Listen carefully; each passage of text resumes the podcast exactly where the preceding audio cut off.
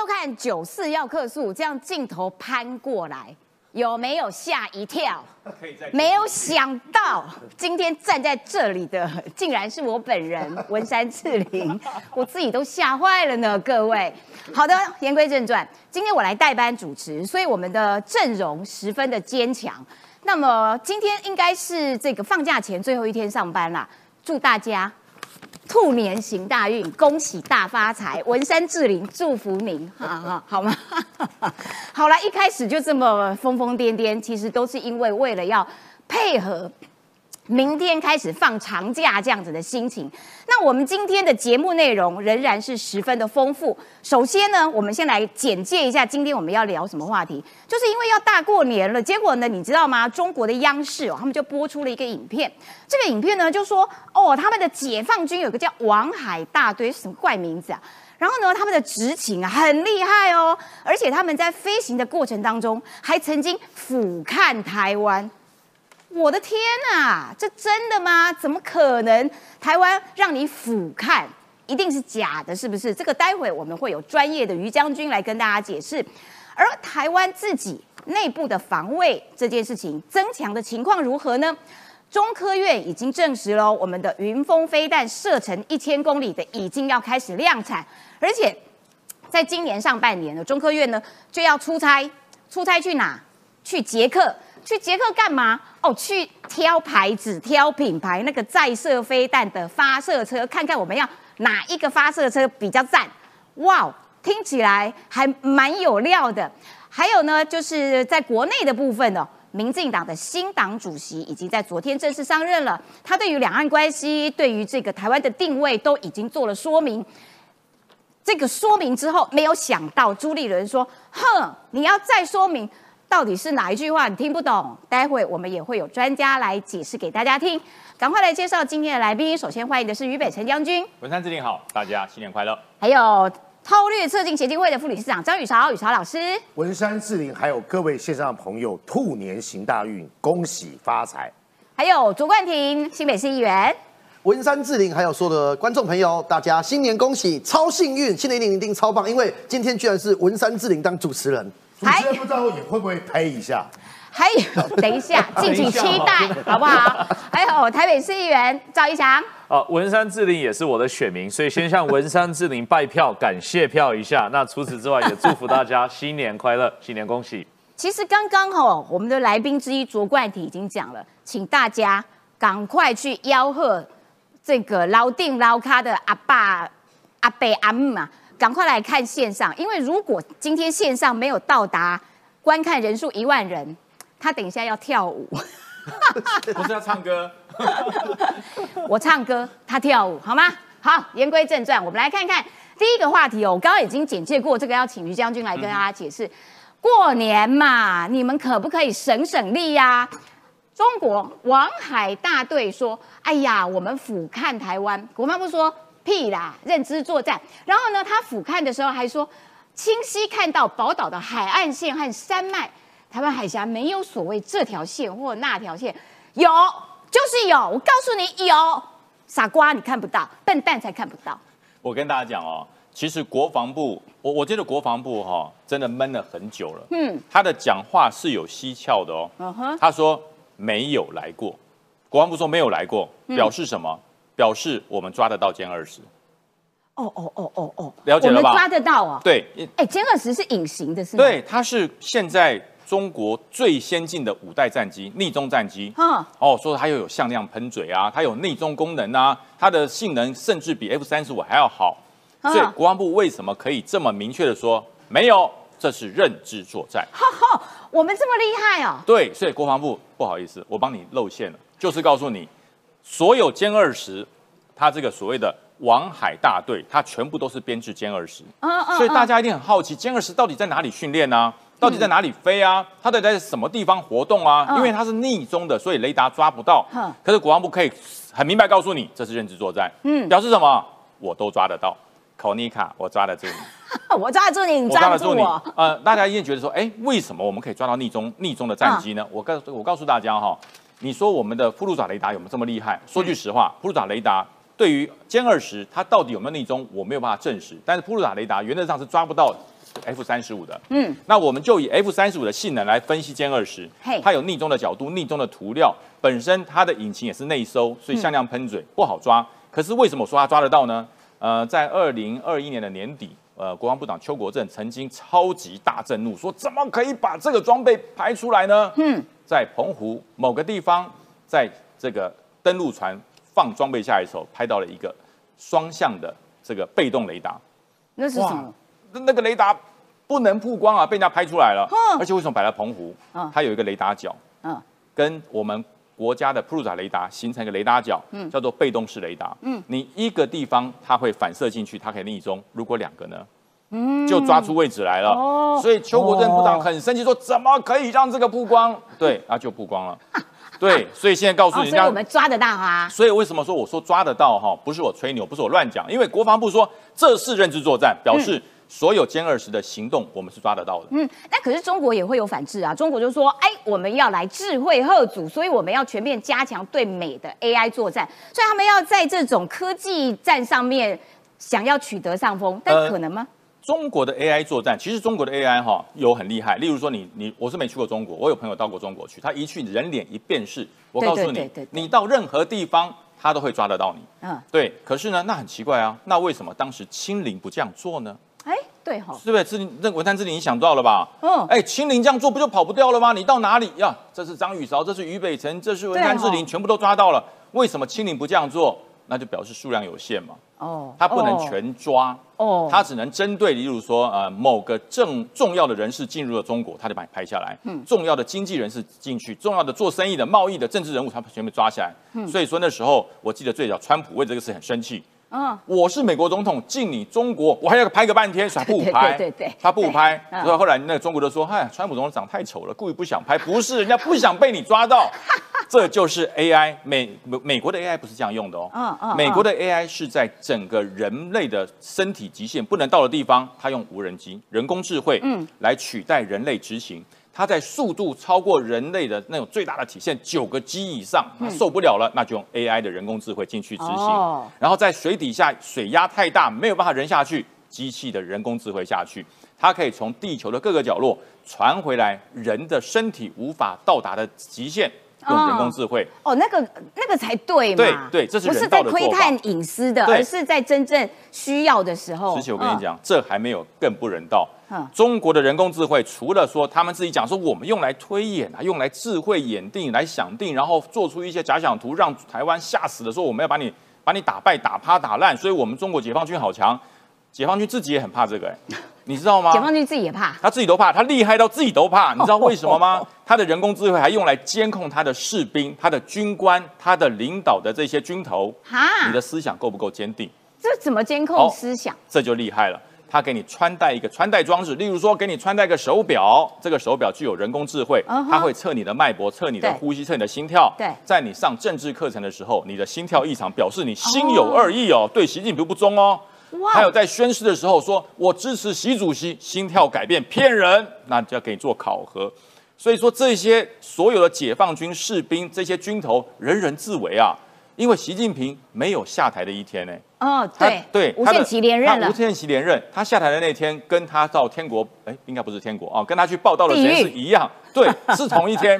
所以你说这些军头、这些士兵怕不怕？很怕，怕死了。对，所以解放军眼里的智慧贺主，除了用来对于台湾做贺主，除了对于台湾的武统做推演 AI 贺主之外，同时他也对自己，对自己的解放军。对，我在监视你，做思想上面的监控审查，哇，这件事情太可怕了，心跳、呼吸都看得出来，也只有这种国家才干得出这种事情。对，然后我跟你讲哈，解放军，大家看到二月十五到三月份征兵，其实呃说哇，是不是要打台湾了？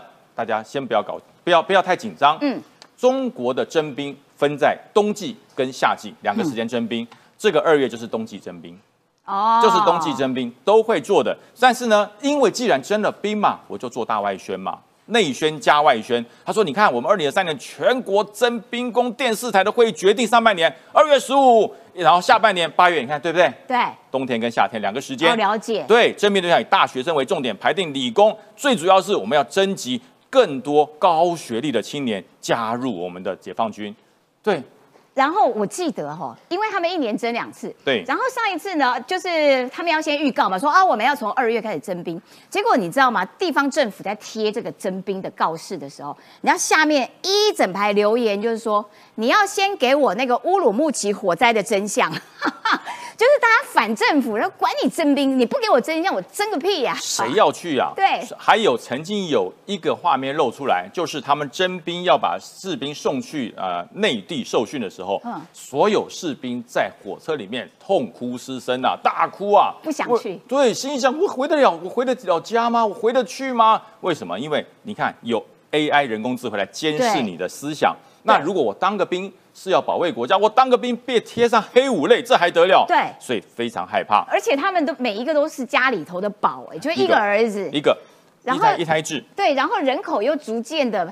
慢慢的萎缩，然后又是一个宝贝，然后宝贝要被征兵，征兵还要被你 AI 这样子控制思想。所以说中国能不哭啊？中国以前最大的资源就我人多嘛，对，就跟你讲说我人海战术，我就人多怎么样？他说中国人十四亿人，一、一二三往上一跳就地震了，你知道吗？对。可是现在人越来越少，因为第一个生活不好过，第二个制度越来越差，所以我很多朋友哦，这一次对于苏贞昌院长不是发六千块吗？对。他在大陆的微博收到了很多很多的影片，就是说，哎，听说对面那个小岛过年要发六千块台币啊，然后就有人讲说，六千块算什么？买两颗榴莲就花完了。下面就留言说，你是买黄金榴莲吗？还是买超级榴莲？而且你没有，你没有就没有，所以你连榴莲都没有。不要说六千块台币了。你六百块，习近平都不要给你了，是不是？后来他们就说有哦，其实中国也有也有这个也有发钱哦，嗯，就是说哈，你要花一百块可以用十块，对，就跟我们去超商买折价券一样，你要先掏出一百块，然后可以抵十块，然后花的越多抵的越多。对不起，台湾是全发，所以中国的人民心中已经想，你看。我们为什么不多生？有台湾那么好的福利，我们就生呢？哦，没错。然后另外呢，我们自己台湾自己的这个防御能力，我们自己的强化，又有什么样子的新进展？哇，我们看到报道哦，哦，这个中科院要到捷克去买，去挑选那个发射车，十二轮的载具。对，这是什么载具？我我希望今天过后，不要有某些人又跳出来讲，你看中科院又在骗人啦，超级金光党啊！会做飞弹，不会做车子，对不对？你刚刚是在跟国民党喊话？呃，我跟某些人，大家不要这样喊，那表示你不够专业。嗯，我告诉大家，这个云峰飞弹，它的直径超过一点五公尺，它的长度超过十公尺，然后再加上它的发射箱、发射架，这绝对有超过十五公尺以上的一一枚一枚，所以它一次可以载两到三枚。那你想想看，这个车要多长？我们现有的载具载台哈没有办法。爱国者的爱国者是用拖车头，嗯，所以说拖车头就是说前面有动力，后面是被动，嗯，但是因为云峰飞弹它的整体的这个稳定性必须要十二轮驱动，嗯，那这种这种车子台湾不会做，哦，台湾不会做，哦，对它你看十二轮驱动哦，它中间是拖车头转动的时候，后面的轮子也会驱动，所以它是十二轮动力，它的转向回转面积就特别小，部署会特别快，而且可以克服很多软地。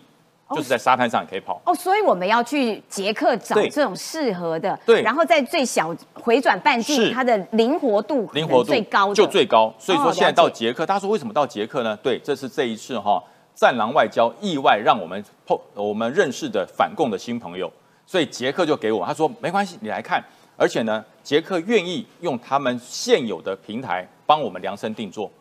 哇，哎，那所以台湾跟捷克本来友好友好，现在透过这个采购，恐怕会更深化。是，而且呢，以前都是用民规，然后来军用。捷克这是说不要啦，你们发展了这么好的飞弹，我直接帮你发展军规的十二轮军卡，专门针对云峰飞弹来做。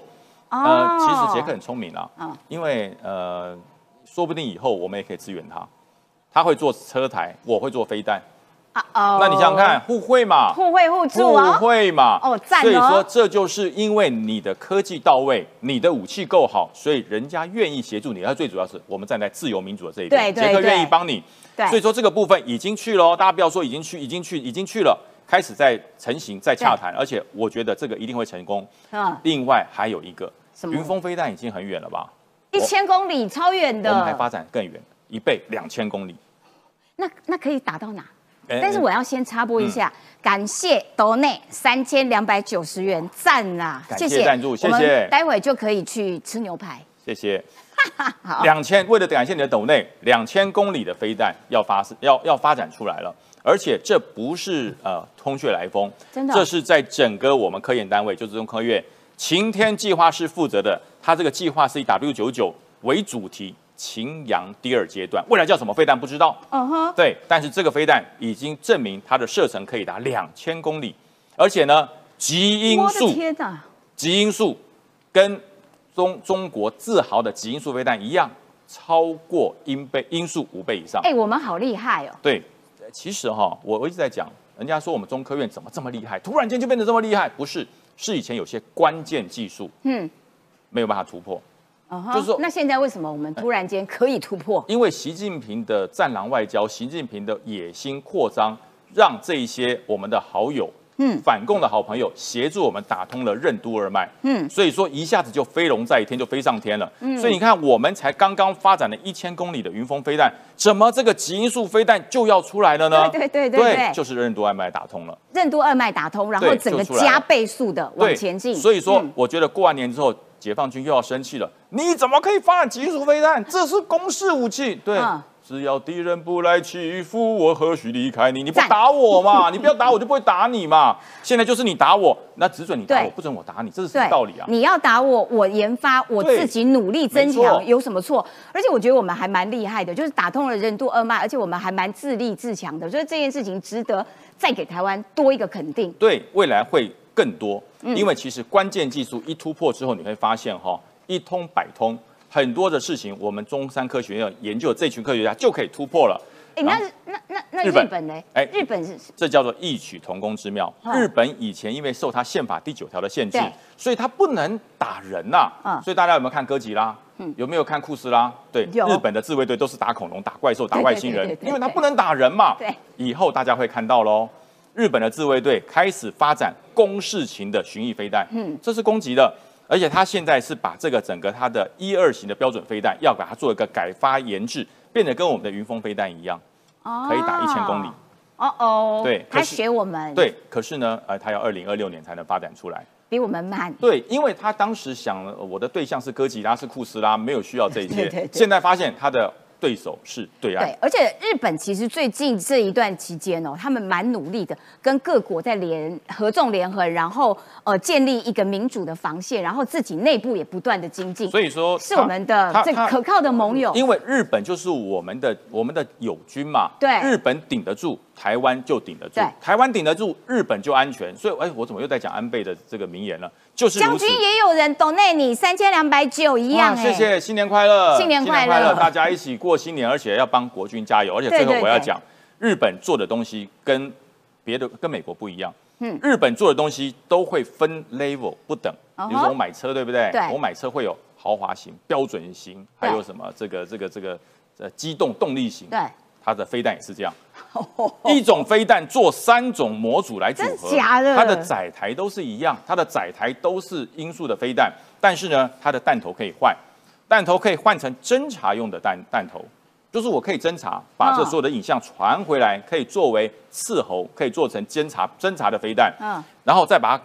换一个弹头变干扰，嗯，我的飞弹飞过去，你周遭所有的雷达全部失效，嗯，然后最后就就是攻击。好厉害，好厉害！我觉得啊，就是说我们大家都在努力往前进，然后所以中国应该又气不不了哈。中国气死了。对，所以呢，高血压药麻烦吃一下哦，习近平。来，我们要来看到，回到国内。这是昨天呢，民进党的党主席的他这个呃赖清德已经就任了。然后呢，他就任之后呢，他当然整个演说里面其实着眼了非常多的部分，包括了大家都很在意的，就是说，哎，不对啊，你赖清德之前有说你自己是个务实的台独工作者，然后他昨天也针对这一块，嗯，讲的非常清楚，站稳四个坚持，拼经济是第一要务，来。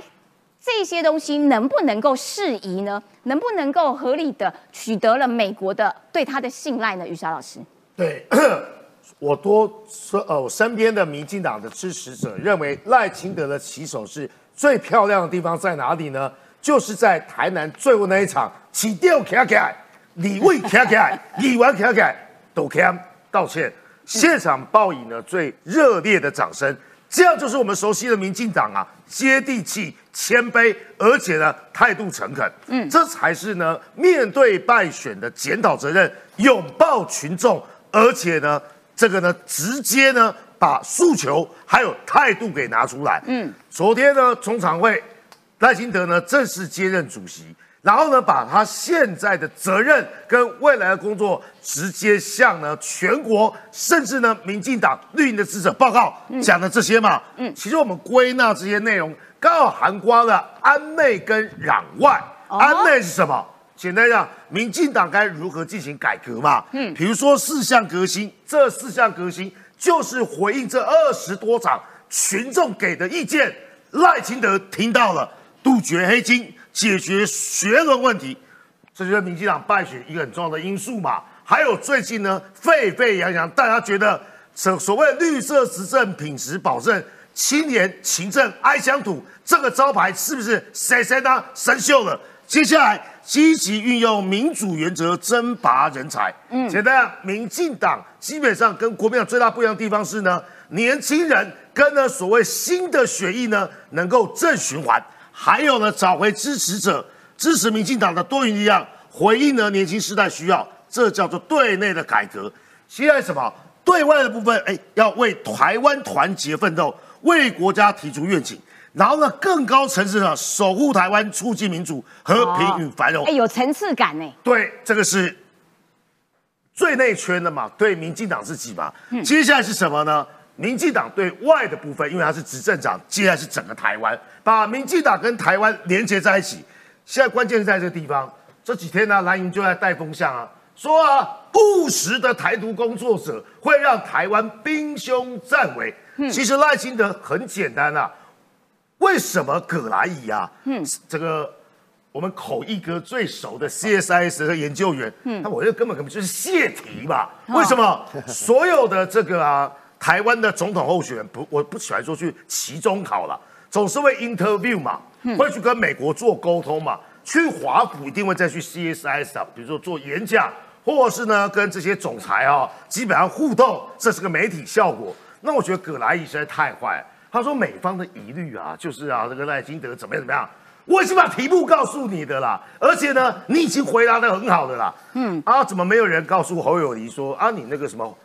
听无的，好好爱台湾，好好做代志啊！你到底是？还有问侯友谊啊，我我也可以泄题给你啊。不当大国的旗子，那个大国是大国是谁？大国是谁？对。所以因为定于一尊，而且赖清德过去的主张非常明确，我只讲一条啦，讲两条啊，就这两个部分。第一个，我相信宜祥跟我最清楚是啊，美方对两岸关系是在所谓的 One China Policy，一个中国政策是向脉络而来。最新有个重要精的精神是什么？美国反对两岸片面改变现状，片面改变现状。请问谁在片面改变现状？不就是北京？不就是中共？不就是中国吗？嗯。当赖清德告诉大家继续走，所谓蔡总统去年的国庆讲话就是所谓四个坚持。请问这里哪里有片面改变现状？这不就是现状吗？中华民国台湾就是现状，台湾就是一个主权独立的国家，不需要台独啦，还是天安无谋。而且赖清德讲的很清楚，他就是承接蔡英文的四个坚持嘛。而且这些东西有什么？这刚刚好是啊，蔡总统八年，实际上从李登辉总统走本土化开始呢，台派最重要的精神啊，我倒过来说啊。坚持中华民国台湾的前途，必须要遵循全体台湾人民的意志。这什么？台湾前途决议文的精神。只是那个时候是两千一百万人，现在是两千三百万人。其他的是什么？你看，自由民主的宪政体制，难道我们要变成集权独裁吗？的威权政体吗？这是现状，这也是我们的宪法。第二，坚持中华民国主权跟中华人民共和国互不隶属，我也不是说是李前总统的精神。当台湾终止动员戡乱临时条款，就承认了中华人民共和国的正当性跟合法地位嘛？还有主权不容侵犯并吞，请问这有问题吗？这不就是我们国军或是呢捍卫主权最重要的精神？请问这四点赖清德就讲的非常清楚了。可是宇哲老师，你解释的这么清楚，也讲的这么明白，但是朱立伦还是觉得，哼，我都听不懂。不管你要说你是隐性还是显性，这个人就是啊阿呆，什么意思呢？阿呆，我只问朱立伦啊，请问中华民国是不是个主权独立的国家？是不是嘛？无论呢，你的 size 跟我的 size 不太一样啊，因为这些国国民党人士会觉得中华民国的既有疆域啊，基于中国大陆地区。对我来讲，跟于将军的讲法都一样啊。中华民国主权是基于什么？台澎金马嘛，这是事实主权嘛。我讨厌讨论什么法理啊，什么有的没的。我们的统治跟管辖地区就是台澎金马啊。你要说小琉球、蓝屿，好不好？绿岛，我都把你算进去。东沙岛、太平岛没有问题啊。嗯。但是呢，老共现在反反对的是什么？俞北辰是台独，张宇韶也是台独，华独啊，华独，华独。对，简单讲。非统即独啦！对，如果呢你不愿支持习五点讲话，不支持一中原则，我告诉你，你全部都是独啦。没错，朱立伦没有隐性跟显性啊，你只要主张哦，中华民国是个主权独立的国家，不管你 size 啊是还基于中国大陆或只有台湾，通通都是独，你听不懂是不是？没错，天波难威是不是？的确，过年快到了，不要骂人，这叫什么？二零一六年呢，要选二零一五年总统大选辩论的时候。蔡英文讲了一句至理名言，装睡的叫不醒啊！没错，你们咬咬咬文嚼字讲了一大堆，所以说你想想看，何谓隐性跟显性的台独？中华民国一样都是台独。对，没错。就算是于将军他主张是华独，也是独，也是独。而且呢，于北辰将军的主张跟我是一模一样的，对，只是因为他无党籍，然后呢，我民进党籍，哦，台独同路人。这一桌哈不不好意思啊，拿着桌 从主持人。到四位来宾啊，每个都是啊台独战犯，都是台独的同路人啊。朱立伦，你也被划进去了。在老公心目中，只有什么人是统，你知道吗？张亚中啊，洪秀柱啊，这些人啊，纪凌莲呐，哦，黄复兴退将，吴思怀啊，那种才叫做统。所以呢，我们的脑袋呢，是不是都比朱立伦来得好？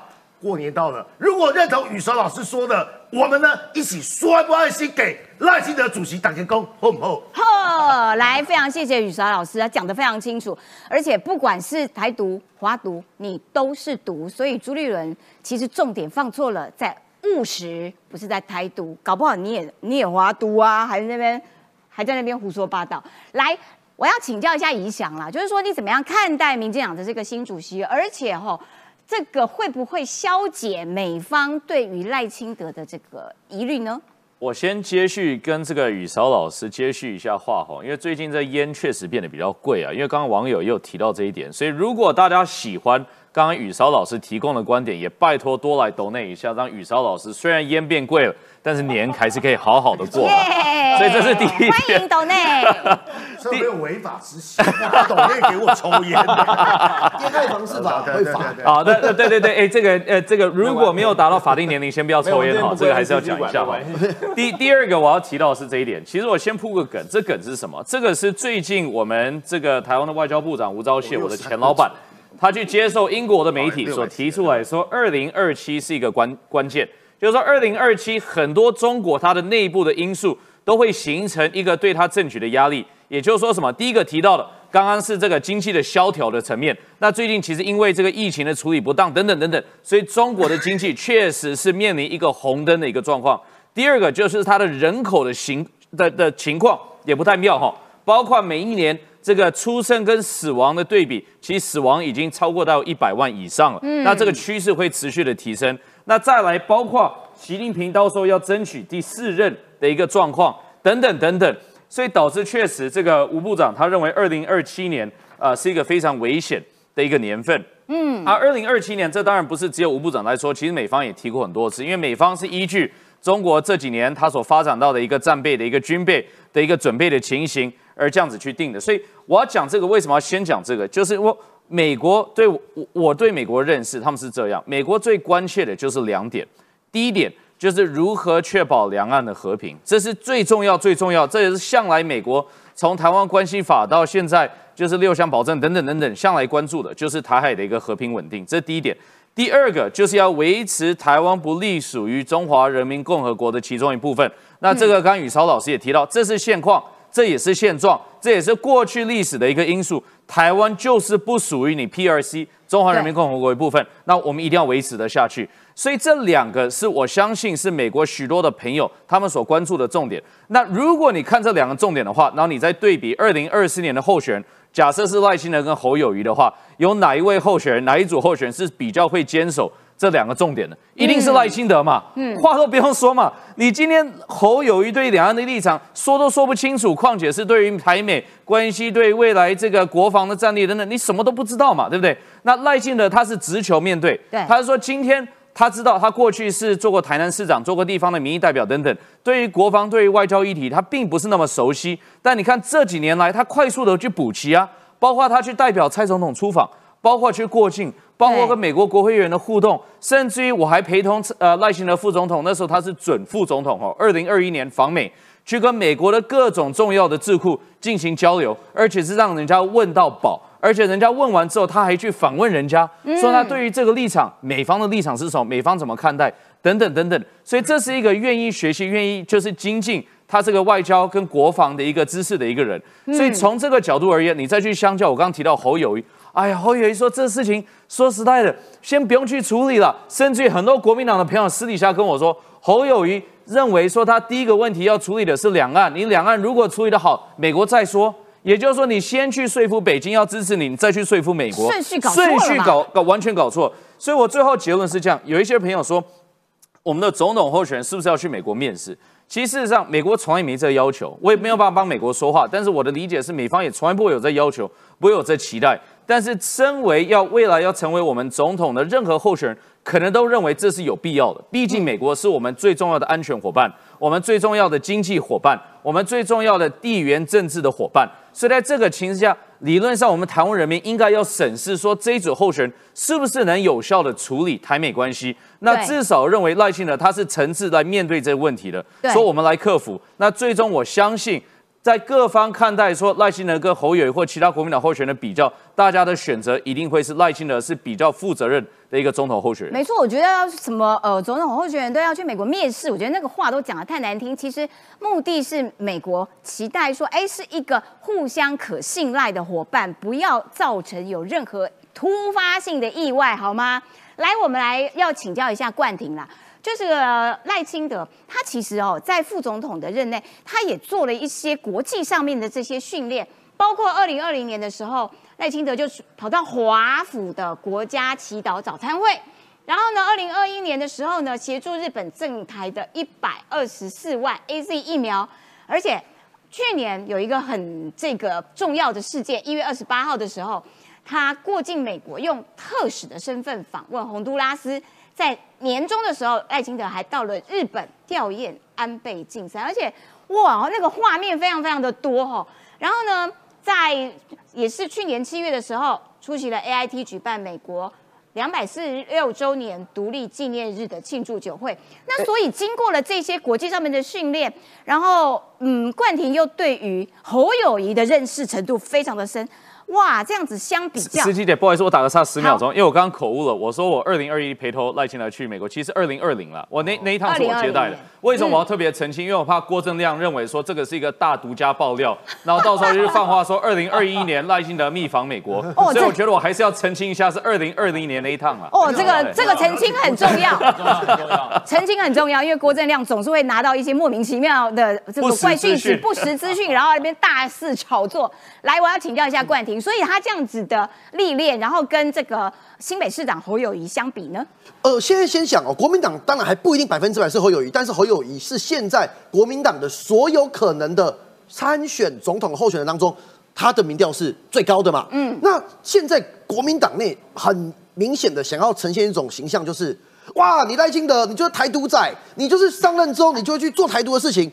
他们现在要做这形象，背后是为什么？我觉得两大原因。第二个原因就是，实际姐你刚才整理出了非常详细，就是赖清德他是副总统，是中华民国的备位元首，以及他是蔡英文在过去这几年当中，外交、国防非常多重要的活动都是由他去参与、代表，甚至参与相关的决策。嗯，所以赖清德副总统在过去这几年的时间，相关的历练可以拿得出来。嗯，第二个。是现在国民党要告诉大家简化赖清德等于台独这件事情啊，因为我们很多观众朋友到现在哦，我等我几分钟稍微说明一下。刚才宇韶老师一开始有有讲嘛，就是说对于台独的定义是什么？其实还是留在最早的证明制宪建国，就是中华民国要改台湾的制宪，就是我们要一个新的宪法了。建国就是哇，我们要成立新的国家，这是最传统我们对台独的定义。那当年老共我们要讲要敌敌我的一个观察嘛，共产党对台湾的，如果我们真的硬要分。我们对于台湾的未来，其实简单讲分四类。嗯，最极端的，好就叫台独，就是哦，我们明天就要证明自宪建国。嗯，哎，往前修一点，其实台湾蛮多这种人哦，叫独台是哪种人？呃，中国老共他们认知上，他们认为蔡英文算是独台啦，就是说你表面上不讲不讲那个台湾要独立，你做的事情哦，一步一步往往往往，但是他的认知，我认知不是。嗯，好，第三就是所谓的华独嘛。最标准就俞北辰将军，嗯，就是我中华民国跟你中国人民共和国就是不一样，我就是主权独立的国家了。那最后是统派嘛，本来是分这四类，可是，在小英总统执政八年之后，确立了中华民国台湾的架构之后，嗯，瞬间其实台湾的各个政党之间没有这么大的分野了，因为中华民国台湾就能够团结大家。为什么观众朋友我要讲这么多？因为现阶段第一个，共产党对台湾的态度是，你除了统派。台独、独台、华独都一样啊，都叫台独。对啊，所以没有意义嘛。现在就简单来讲，观众朋友，俞北辰将军在老共的眼里也是台独，对，就就就是这样嘛。比台独还可呃还可怕哦，还可恶。所以老共好烦哦。好，那我们自己回到我们自己本身，我讲了这么多原因是要告诉大家，赖清德副总统最大的利器是什么？所有跟他选的候选人，包含侯友谊在内。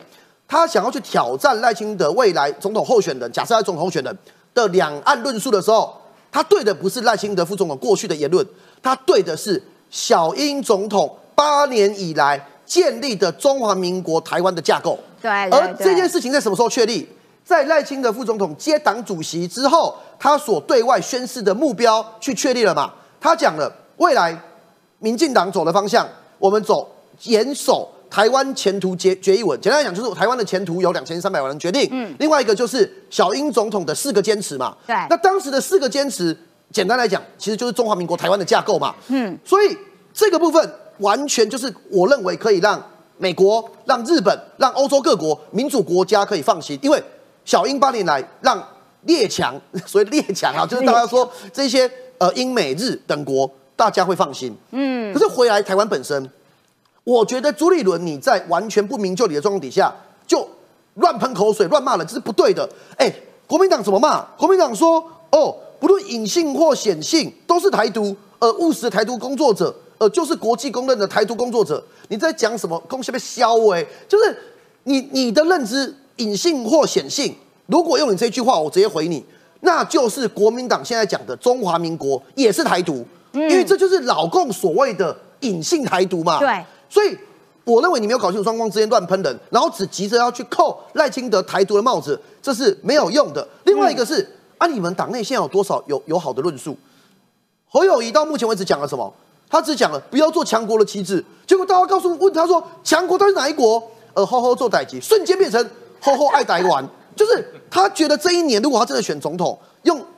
厚厚爱台湾就可以把两岸的论述，我们国际关系完全蒙混过关吗？这是不可能的事情嘛。所以你一个党主席，你急着去扣赖清德帽子，反而你党内有可能为了角逐大位的人，把两岸的关系讲不清楚。如果你有意见，你跳出来讲，你对于小英总统现在的中华民国台湾的架构，你有什么意见？你觉得哪里不好？你讲出来，大家来讨论嘛。可是问前完全没有这样的讨论，只是把。赖清德急着讲说你是台独仔，台独仔，但是台湾人民智已开嘛，我们已经非常知道了，爱中华民国人、爱台湾的人，现在在中国共产党的眼里都是台独仔，所以你没有意义。最后一个我要讲，呃，也报一个八卦了。新年前，我们最近有一个新闻，呃，算是一个独家了，就是说侯友谊说要出访新加坡，对不对？嗯，我去查了，去问了新北市政府内部，没有任何侯友谊要出访的资料跟准备。所以这件事情是这样，简单来讲，没有这件事情，市府没有？所以这事情只有两点。第一点就是侯友谊他要私人身份去，啊，很怪。你是一个新北市长，你应该去跟新加坡你们好好市政交流嘛。嗯。那第二个就是也许这从头到尾就是一个，他当时要告诉大家说，我有国际观，所对应朱立伦要去访日，要派夏立言访中。呃，我侯友谊也要去新加坡放出来的一个烟雾弹，一个假讯息，其实根本没这回事，没这回事情。所以市政府现在里面的人就讲，完全没有做相关的准备，没有这件事，而且说很奇怪，怎么会有这个消息传出来？我告诉你，我们新北市政府公务员，因为你要去问楼上十八楼的市长是附近人，为什么会让这个消息传出来？好扯哦！哎，志玲，我再补充个最简单的想法，刚才冠廷跟我还有口译哥讲非常清楚了。来来来，什么叫台独？两个国家，两个政府，请问，台湾跟中国不是两个国家，两个政府吗？讲这样的话到底有什么问题？对啊，连讲这样的话就叫台独的话呢？那基本上台湾九成人都是台独。朱立伦那是什么鬼话？国民党的九二共识就是一个国家两个政府啦。嗯，这符合现状吗？你在讲什么鬼话？什么叫一个国家两个政府？什么叫做统一？一个国家一个政府，也就是中华人民共和国之下的中央政府，陈玉珍说的啦，所以我讲的够简单的吧？两个国家两个政府，这是现状，而且这是不变的事实。请问这叫台独吗？朱立伦，你认不认同我所所说的两个国家、两个政府？他不敢讲，因为讲话他自己也是台独仔啦。我觉得朱立伦其实搞到最后，他已经搞不清楚自己在说什么了，因为他在那边九二共识，九二共识，人家就没有要跟你九二共识，人家的九二共识是一国两制。而且其实某种程度，透过民进党执政这八年，已经从台湾，然后慢慢慢慢慢慢慢到了中间中华民国台湾的时候，他已经是。多数更大多数的这个台湾人能够接受的一个两岸的定位，这也是为什么他可以创造八百一十七万票，就说民进党的光谱已经逐渐打开了，已经拉到一半以上了。然后，所以你朱立伦就没有一个完整的论述，你就只能缩在那个边边角角，实在是也蛮悲戚的啦。好，来我们来看下一个话题，下一个话题又要请于将军啦，因为这个要来教我了，文山志玲。不太懂这个，来战这个决战西太平洋，美国的无人舰艇跟共建的下饺子。因为呢，就是说，其实军事专家都判断分析说，如果你的舰艇越多，你战获胜的可能性其实就是越大的。哇，那结果现在中共舰艇像下饺子，噼里啪啦一大堆，比美舰还要多，那怎么办呢？这专家其实有讲哈，他说虽然中国的舰艇数很多，现在三百四十艘。然后美国大概三百艘，少了四十艘，嗯，所以说这样比起来，好像美国的那个优势掉下去了，嗯，那可是这个专家又说，他说我告诉你，美国的战舰哈几乎都是核动力，它所有的这个巡洋舰、飞弹巡防舰都是神盾舰。而中国并不是，中国目前没有一一辆是没有一架是一艘是核动力的潜呃这个的航空母舰，它都是传统动力。就是你多但无用，对，我们少但很堪用，小而精。但是美国也有担忧，他说即使你少哈，他你你你虽然很优，它很多，可是他还是有担忧。嗯，所以美国在也说在提升它的战舰的数量，预计会提升到三百五十艘。嗯，对，那可是说等到二零四五年变三百五艘的时候，中国可能变四百艘，它越做越多，因为中国坐船很快啦，真的很快。你看那个山寨机做多快啊！哦，说的也是。对，我曾经拿过一只 A 这个 Apple 的手机，哇，Apple 好棒！一打起来，里面居然是山寨机，所有的东西都没有，不能有。它它像下饺子下这么快，可是我们也看过它很多的这些舰艇。冒黑烟的冒黑烟啊，然后不不是那么的好用。一般的巡洋舰、驱逐舰我不讲，我就讲航母就好了啦。美国的航母是所有都是电磁弹射，那为什么？他说，哎，那为什么我们这个中国也有电磁弹射啊？嗯。可是我讲嘛，弹射除了弹射系统之外，上面的飞机也很重要。它的飞机并没有那么适合在航板上短接内来来来这个升降，所以它的这个飞机滞空的时间，因为弹射需要很大的这个这个力量，那就是可以让飞机减少它的燃燃料的耗费，所以说它飞上去的滞空时间可以比较久。那如果弹射比较差，你要靠飞机本身的动力推力往上推，那个是很耗燃料。所以美国航舰飞出去的飞机跟中国航舰飞出的飞，在滞空的状况之下，美国的滞空比较久，对，这是优势。可是可是哈，我想美国人哈，真的美国人真的很可爱。美国人，你跟他讲说，哦，那我们可以高枕无忧。这个专家就说，呃，不行不行，我告诉你哈，虽然我们的质量啊比他弄，可是我们的数量比他少。嗯，在历史上哈，以质胜量的只有三次，就是我是很棒很棒，可是你的数量很大很大，嗯，打赢的只有三次，哇，所以说美国你要很小心，嗯，所以这个专家所讲的意思就是什么？他回顾整体的战史，按照直经，然后打败那个量大的只有三次，嗯，那这三次呢，也都是在非常精准良好的战术使用之下才赢的，嗯，所以说美国。这个意思叫什么？美国赶快多做一点军舰了。哦，这个专家一定是美国海军的啦，一定是美国海军的。他用这个方式告诉国会说：“你不要再卡我的预算了啦！我要做飞，我要造船的时候，你要多造几艘。你看中国越造越多，美国就是这样。哦，所以说我们在国会里面哈，陆军永远争取不到资源。我是陆军的，我你看空军就一直买飞机，这个海军就一直买船，我们就那个勇虎战车，从我小小的排长做到少将，还是勇虎战车，都变老虎了。因为陆军永远都是讲说。”没有问题，陆军保养是非常的精实。嗯，这一辆战车还可以再用五十年。但是你梦想中的 M1A2 即将要来了吧？今年的年底就会到。哦，对，哎，那我建案的那个桑树我建案终于要来了。对，从我小小的一颗花做到一颗星，现在终于要来了。对，所以说美国的这个做法就是希望争取到更多的预算，让美国的军力战力更坚强，能够维护全世界海域的和平。了解。对，然后这个新东西。哦，这是什么新？我告诉你，这个你听过东施效颦吧？听过啊，听过。中国也做了，中国也做了一艘，跟它长得很像，但是呢，它的功能差很多。他们每次都这样子搞，对，偷人家的。美国为什么需要这个？这叫远征基地舰。这个基地舰非常非常的大，嗯，将近三百公尺长，宽也有大概将近六六十到八十公尺宽。它的肚子里面可以进去所谓的小船。那小船在在海面上，肚子里有小船哦，它可以开，它就是它的船本来是这么高，它可以吃水让它下降，从吃水十公尺变成下吃水十五公尺，然后让这个小船可以开到它肚子里面去，然后再把水排出来，把小船撑起来，可以维修，可以维修，听起来好好玩哦。维修好以后，再把吃水吃进来，再下降，然后船再开出去。嗯，这个船如果在船在海面上作战或是有状况受伤以后，就不需要开回港口。直接开到基地船里面就可以修了。哦，这就是远征基地船，因为美国距离这个东南亚蛮远的，这个机动性十足，很强很强，对对，而且呢，它的这个状况不是一艘哦，它不是一艘，它有很多艘，现在也部署在第七舰队，整体的东亚、南海都在做。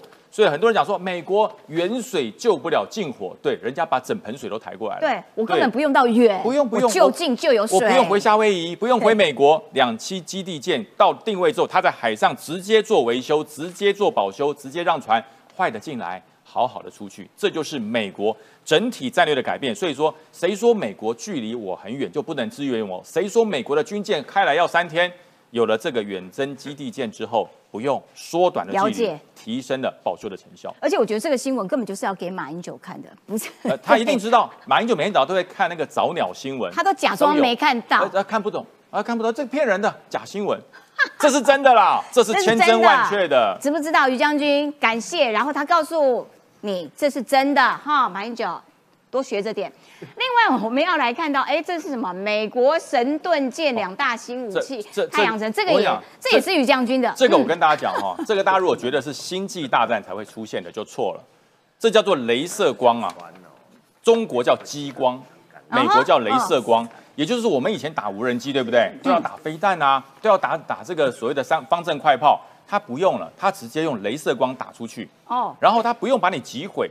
他把你的主要基建导航武器打坏，你就乱飞了，你就乱飞了。那么以前有一个困难，就是说这种激光有个好处，它不射子弹出去，所以它不用带很多弹药，它只要光线打出去就好了。这个很厉害，对。对，这省事省钱，对，嗯，了解。所以说这个状况哈，让很多人觉得说这是科技武器，这是骗人，其实真的，因为它最主要是一个能源储存的问题。现在美国克服了，它可以做，但是唯一有一个限制，在雾很大的时候不好用。因为雾会阻挡激光的穿透，那可是呢，因为雾很大的时候，无人机也不能飞，所以没有差。在好天气、晴空万里，它就是水面上对于无人机的最佳克敌的武器。了解，这个其实就是现代战争啦，就是用新的技术、新的方式来面对现在全球的这个安全的局势。另外呢，我们要来看到这是什么？是俄罗斯下的最后通牒，要请雨潮老师喽。将会对乌克兰发动大规模的攻击，七十万俄军入战场，然后呢就分成前面跟后面，然后呢他们要针对乌克兰的东边跟西边强攻，真的？对，会赢吗？因为啊，战时 我们都关心啊，台湾的各项的政策，不论是呢选情、内阁改组，还有呢这个尖尾鱼，大概都忘记了在地球的那一端呢，这场战争呢旷日费时，而且呢即将有重大情势的变化，再拖下去啊，对俄罗斯有很多。不利的因素，所以呢，开始调兵遣将，希望从三个战线呢一次性呢解决这一场战争。或在普丁来讲呢，这是结束所有战争的最后一场战役的啦。从哪个地方呢？西线是基辅，东线呢是卡尔可夫，还有第聂伯河南边那个最重要的城市啊，扎扎波罗热。嗯，因为呢拿下扎波罗热的话，它就可以溯源急上。从第聂伯河的下游对呢基辅产生呢三面的夹击跟包围，因为呢基辅上面呢是白俄罗斯，但我们会讲到白俄罗斯可能成为参战的第三国，所以呢现在普丁呢为了避免夜长梦多，我说过即将调了所有的兵呢来打最后一场关键的战役，所以我刚才想讲，好乌克兰西部、东部哈尔可夫，还有呢东南部的城市啊扎波罗呃罗热。哦，这以前叫扎扎罗波杰，因为俄语跟啊英语的翻译不太一样，所以说已经做这样的准备。而且很重要的地方是呢，你看俄罗斯所使用火炮在某些地方已经下降百分之七十五，这个位于将军最清楚了。你一个炮兵营啊，或是呢你那个炮兵的部队的战力啊，只剩下原本的四分之一，这是什么样的惨况？要不然就是弹药不足，或是人员呢基本上伤亡惨重。不具备战力，这是俄国现的惨状。可是有白俄要帮忙呢。哎，阿德伟谁喊的嘛？各位记得啊，开战之初，对不对？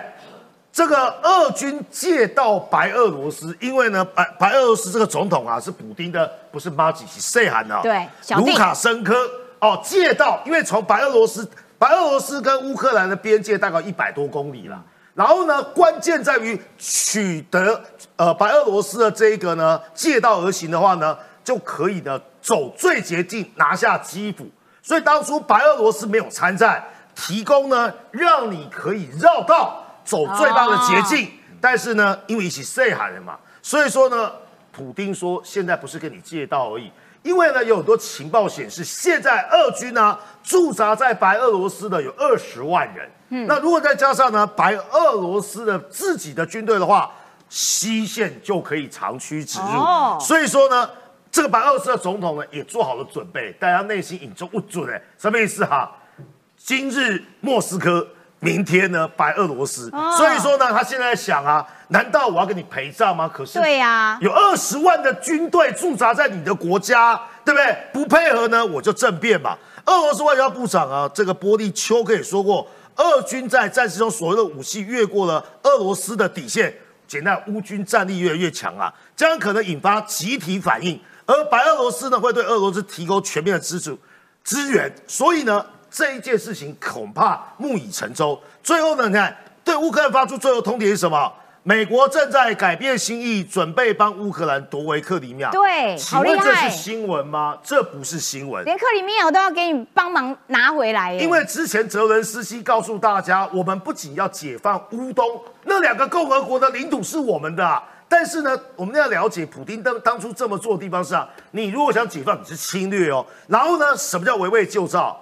简单来讲，我不让你了解，我要先解放乌东，还是要先夺回克里米亚？让你没办法判断我的战略意图了。可是老老天都不帮你哎，欧洲暖冬夺走普丁的一张王牌，而且现在外媒都说，普丁恐怕要找一个地洞躲起来，他可能放弃连任了，这怎么回事？这个大家了解啊，因为北那个什么天然气啊，就是普丁最大的王牌。对，去年冬天很冷，对啊，开战的这一系列的冬天到春天。从二零二零年到二零二一年呢，的冬天很冷，所以说呢，普京就抓住了德国跟呢西欧这些国家需要靠呢俄罗斯的天然气。可是呢，今年冬天欧洲非常暖和，是个暖冬，我可以不接受你的经济的贺阻跟威胁，天都不帮助啊，普京。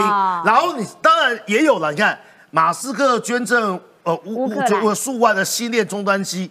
中媒说呢，要警惕军事用，不需要警惕，就是军事用。对啊，不然呢？乌克兰打的是一场新形代的高科技战争，有星链，有无人机，有无人舰等等。嗯，所以说捐赠的东西是要给谁看到这样讯息？中媒这样的解释是这样，但对于啊普丁跟对莫斯科来讲，这不是好消息。最后你看，战神这个曾经啊打过乌东哦的这个军事将领。现在变网红啊，简单啊，这就是俄国版的俞北辰的。如果他还去选啊杜国家杜马的议员的话，他就是俞北辰。他说：“你看，如果俄军继续打乌俄乌战争这样战争的话，可能会爆发内战，将彻底摧毁，届时造成数百万人的伤亡。”好啊，这个消息很简单，不连任对不对？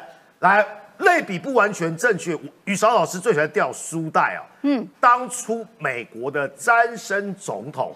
为了从呢越战抽身，他就告诉大家说呢，我不争取连任，我不争取连任，我把这个烫手山芋啊丢给下任的总统，因为詹森呢是怎么上来第一任的？甘乃迪被暗杀，然后呢他只当了民选的一任而已，所以他当了六年左右。他说我不争取，其实他可以争取连任的。他说我不要争取连任，所以呢把这个烫手山芋丢给谁？丢给尼克森。所以呢。哎，越战是美国的噩梦。对，现在呢，乌克兰战争呢是普京的噩梦。为了让自己有一个好的下台阶啊，我不争取连任啊。下面那个俄罗斯总统啊，他跟莫内修，而且呢都在想啊，继任人选。民主国家，我们内阁改组是很简单的，但这个，哎，什么叫威权？我要做到死就做到死，我不想做了，我也可以说我不想做，这就是普京的困境。了解啊，最后啦。战果都是啊，雇佣兵呢来打，这已经说过了。正规军基本上战斗能力已经耗损很多，所以这场战争呢，在大概二月份我们过完年呢，应当会有戏剧性的变化。好的，非常谢谢雨莎老师。这个要请怡翔来补充，也就是说，哎，美国的态度，我我要帮助你夺回这个克里米亚。然后呢，哎，普京感觉上，嗯，我其实对于这个七十万大军能不能够打赢，好像心中自己都产生了一些疑虑，所以要放一点风声啊，我放弃放弃连任了。说这个事情你怎么看？我我很快先补充一下，其实这个是俄罗斯的第二场噩梦，因为第一场噩梦其实是阿富汗。那时候，这个到九零八零年代、九零年初的这个阿富汗的状况，其实导致了整个苏俄政权崩塌，后来才产生了现在俄罗斯共和国的一个状况。所以这是第一个。第二个，其实我要提到的事情，其实现在阶段其实基基本上就是第二阶段的解禁。第二阶段解禁是什么？第一阶段我们看到的解禁，就是过去西方国家不提供这个乌克兰远程打击的这个飞弹以及其他战备，过去是不提供了，上一阵子已经开始提供了。这一阵子的解禁是针对两个项目，第一个项目呢是针对战车，过去其实西方国家也没有提供战车，因为战车其实欧洲本来就有一点限了，有限了，就是包括邻近的国家自己有俄罗斯的威胁等等，不太愿意提供。但现在他们认为说提供战车是可能会逆转战事的一个可能，所以提供战车。第二个提供呢，就是提供你打击乌克兰的一些战备，所以包括纽约时报其实今天就有独家报道一件事情，就是美方对于克里米亚。啊，对，打击克里米亚，对于打击克里米亚这个思维已经开始转变了，认为说一定要让乌克兰有机会去打击这个说俄罗斯所占领的克里米亚。那原因其实有两个，第一个就是说最近我们看到真的是很蛮横啊，包括这个俄罗斯直接去打击这个住宅区啊。死了好多个人，而且死的人真的都是平民老百姓，你知道？好讨厌！觉得说这么蛮横的一个战争，你一定要有回击的武器，这是第一个。第二个层面，他们不想要让俄乌战争变成第一战争，呃，的第一次世界大战这样子的一个僵局了，一定要有突破的可能。所以，我我最后讲一句话，因为我看网友提供了一个观点，我觉得是很好。为什么今天所有这些国家可以决定说乌克兰要打什么，不能打什么？简单说，因为乌克兰仰赖的世界各国的援助，对，才能打赢这一场战争。如果人家不提供他武器，他早就输了。相对而言，如果我们台湾要自立自强的话，就一定要确保我们的国防战备是可以自主的，是有自我的国防战力，我们才能确保战争是自我能操控、能能管理的。对，没错，非常感谢怡翔哦。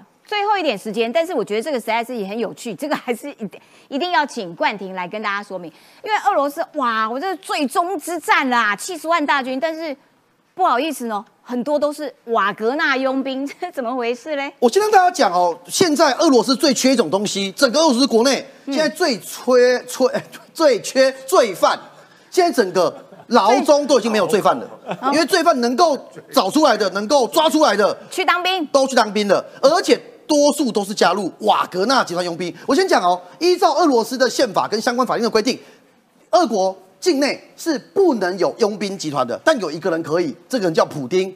法律没有规定，但事实上就是瓦格纳集团在过去的时间这几年的时间就被视为是普丁的影子军队。嗯，很多事情两个主轴啦。瓦格纳集团什么时候会出动？第一个主轴就是普丁他不想要有太多的伤亡，他就叫瓦格纳集团去伤亡。啊，第二个部分就是不想要让俄国的军队留下任何的。踪迹，他就叫瓦格集团全去，所以两种，一种就是怕人家知道，另一种会死很多人。啊，所以瓦格纳集团在过去这段时间变成说是一个私人的军事服务的企业，但实际上就是普京的私人军队了。哦，那但是呢，他过去活跃在几个地方，包含乌克兰呐，包含说在非洲国家，但是非常的残暴，他们犯下非常多战争罪行，比方说，呃，我已经投降了。呃，举举双手，他直接拿军刀把你刺死。哎呀，他直接跑到乡村里面，很多的女性后来被做了很多我不想讲的一些事情。嗯，所以他真的是非常的声名狼藉。但是呢，现阶段他们真的算是恶有恶报。呃，首先第一个，最近几乎整个瓦格纳集团基本上已经几乎要全灭了。为什么？他们被派去打的一个城市呢？这个城市叫做索莱达尔，它在哪边？它在顿涅茨克州里面。其实老实讲，战略的重要性没有这么高。可是他居然呢，瓦格纳居然被下令一定要把整个索莱达尔完全攻下。可是被对方在攻防的过程当中，直接瓦格纳集团基本上。打不进去，现在反而还被反击，然后所有的主力部队几乎已经到了一个全灭的状态。嗯，那有有现在有一说哈，就是说为什么要这样做？其实是俄国军队的内斗。瓦格纳集团，他是普丁的佣兵嘛，对，普丁的私人痉挛嘛，军队管不到。可是现在呢，他们把瓦格纳集团的精精锐部队全部歼灭之后，瓦格纳集团最后可能只剩一条路，就是那边进去俄军就进到体制内了。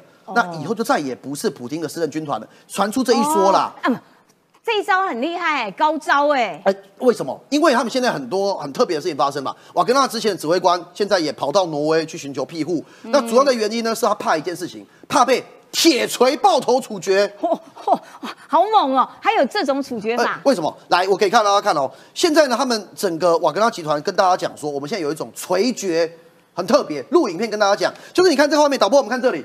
他就是真的是一个士兵，拿着一根大铁锤，然后呢，有人要被处决的时候，就拿这个铁锤把你头砸爆，把你的身体砸爆，把你的骨头一个个砸碎，而且哦，他完全影片都不遮掩的状况给大家看。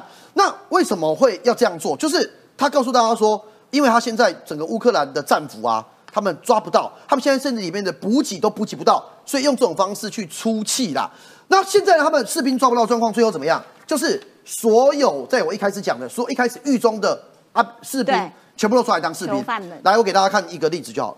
哎，这是八十二条人命的恐怖杀人魔。呃，这个科马罗夫啊，我讲他犯的一个罪就好，他去真的是吃人肉，哎，他把人杀掉之后吃人肉。其实老实讲，精神可能有些问题啦。但是连这样子的一个人，他都被抓到前线去要当士兵了。哎，他之前呢？很多人就是这样子的士兵在里面讲说，我有意愿。为什么？瓦格纳集团跟普丁达成一个协议，如果你可以服役打仗打到最后，我可以让你直接就无罪了，你就可以不用关了。但是我给大家看这个数字就好了。以目前为止呢，三万八千二十两百二四十四名囚犯前往前线。嗯，哎，好，刚刚好这秀出来，目前已经阵亡两万九千人。嗯，三万八千人里面阵亡了两万九千人。最后真正获得赦免，你不用再关的士兵多少人？只有一百零六人。而他们呢，用了很多威逼嘛，也做了很多利诱。他呃告诉他说，你可以不用当兵，甚至送你 iPad、送你手机等等。但是最后的结果是，多数都阵亡，只有一百多人获救。很好，很好，感谢冠廷的解说。人算不如天算，所以呢，祝你失败，好吗？普丁，谢谢。嗯，我们今天时间到喽。如果你喜欢我们节目，就算你不喜欢我们节目没有关系，订阅、按赞、分享、开启小铃铛，谢谢大家，新年快乐，拜拜。新年快乐，新年快乐，快乐。